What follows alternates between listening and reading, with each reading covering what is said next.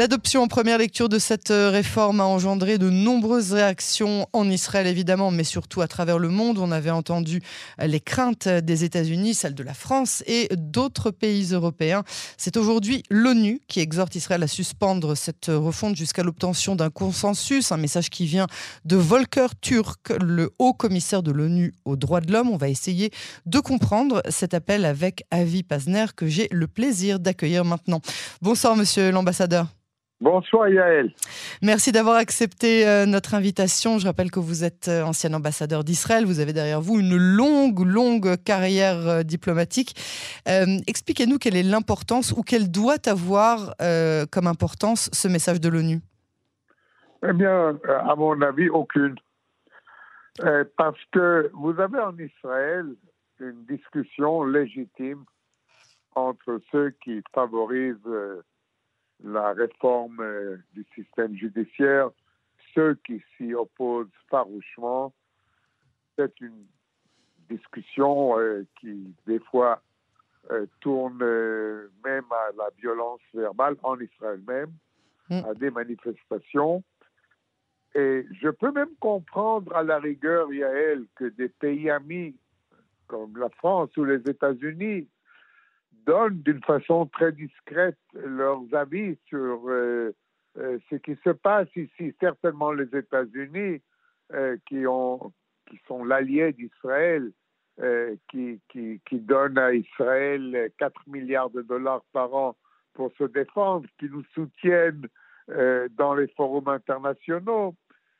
Mais entendre de la part de l'ONU, spécialement de cette commission du droit de l'homme, et de son président, euh, M. Turc, qui lui-même représente un pays où il n'y a pas de démocratie, euh, d'une commission où la majorité des États euh, qui sont membres ne sont pas des démocraties, mais sont des autocraties ou des dictatures, entendre de pareils conseils, eh bien, cela me paraît un énorme toupet.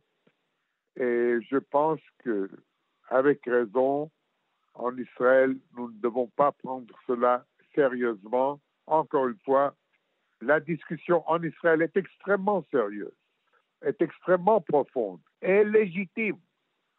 Ça n'a rien à voir avec l'ONU, ça n'a rien à voir avec les relations internationales d'Israël avec la communauté internationale. C'est une discussion qui nous appartient à nous.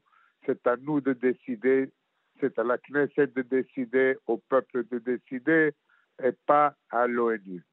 Ça, c'est clair, et je crois que tout le monde en Israël, opposition et gouvernement, tout le monde comprend cela.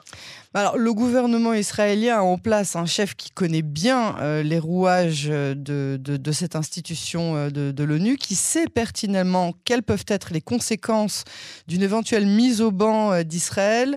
Israël qui doit très souvent se battre pour un, statut euh, diplomatique euh, correct. On a du mal à croire que Netanyahou euh, laisserait installer un, tel risque. Et pourtant. non, Netanyahou connaît bien les rouages, comme vous dites, de, l'ONU. Il était ambassadeur à l'ONU. Il connaît exactement aussi les faiblesses de l'ONU.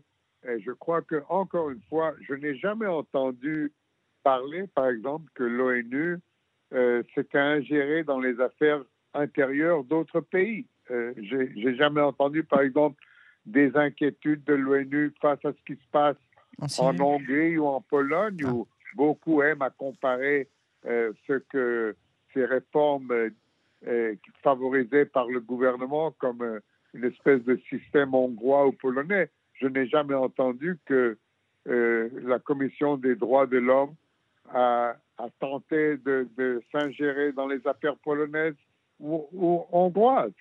Je crois que c'est euh, encore une fois ici l'œuvre des ennemis d'Israël qui malheureusement sont nombreux dans cette euh, commission, qui est connue pour ses vues anti-israéliennes, qui est connue euh, pour chaque fois condamner Israël, chaque fois qu'il se passe ici quelque chose, et maintenant il trouve un autre prétexte pour nous mettre au pilori, un prétexte qui consiste dans les affaires intérieures d'Israël, qui sont certes euh, nos affaires à nous, et ça n'a rien à voir avec l'ONU.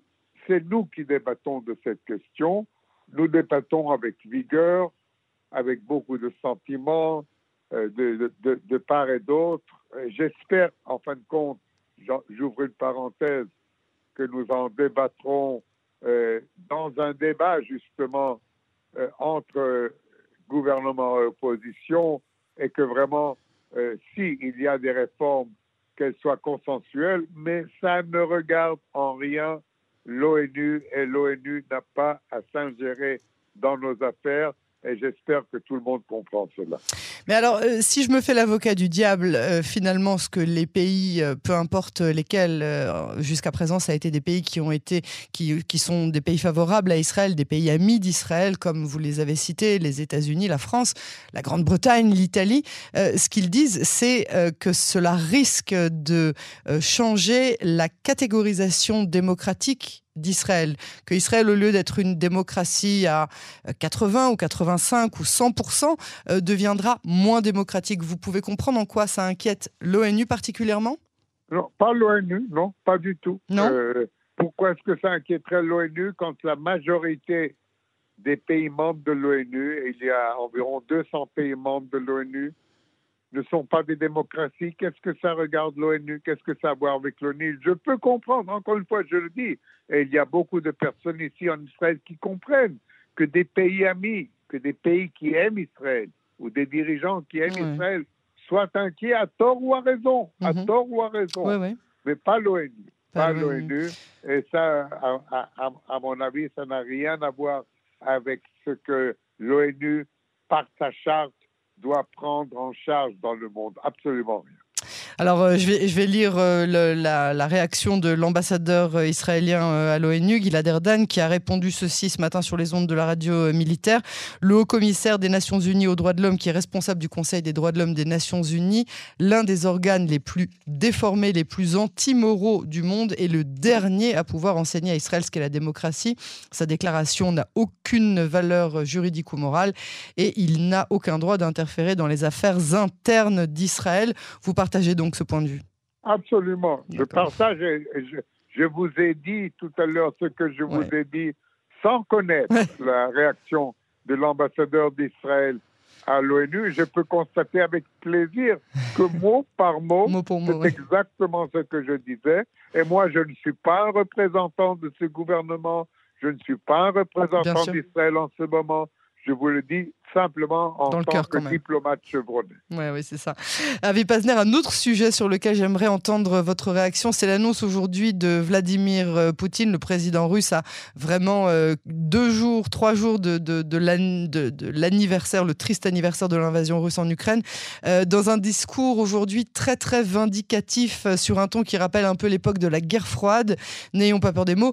il annonce la sortie de la Russie du traité qui liait Moscou à Washington sur le désarmement euh, nucléaire. Selon vous, est-ce que Poutine essaye de montrer les crocs ou bien est-ce qu'il faut prendre cette déclaration comme un nouvel échelonnement euh, de la guerre avec l'Ukraine?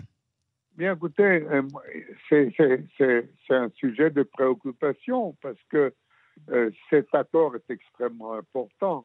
il essaye justement de réglementer les armes nucléaires dans le monde. Et je crois qu'il faut voir ici, dans cette décision de Poutine, en partie sa frustration de l'échec russe pour le moment. Pour le moment. On ne peut pas savoir à long terme, mais pour le moment, il a échoué, échoué complètement en Ukraine. Il n'appelle même pas ça la guerre en, Ukraine.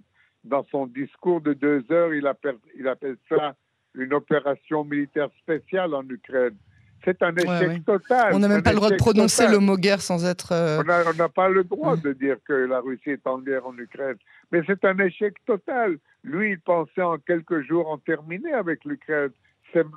Après-demain, on va, ça va y avoir deux ans de cette attaque qui, pour le moment, un an. a échoué et vous pouvez mesurer la frustration de Poutine. Un an, un an euh, qui, qui paraît une, une, année très longue. Exactement. un, an, exactement. Euh, Avi Pazner, je vous remercie beaucoup euh, pour cette analyse et à très bientôt sur les ondes de, à bientôt, Merci beaucoup Yael. Merci, bonne soirée.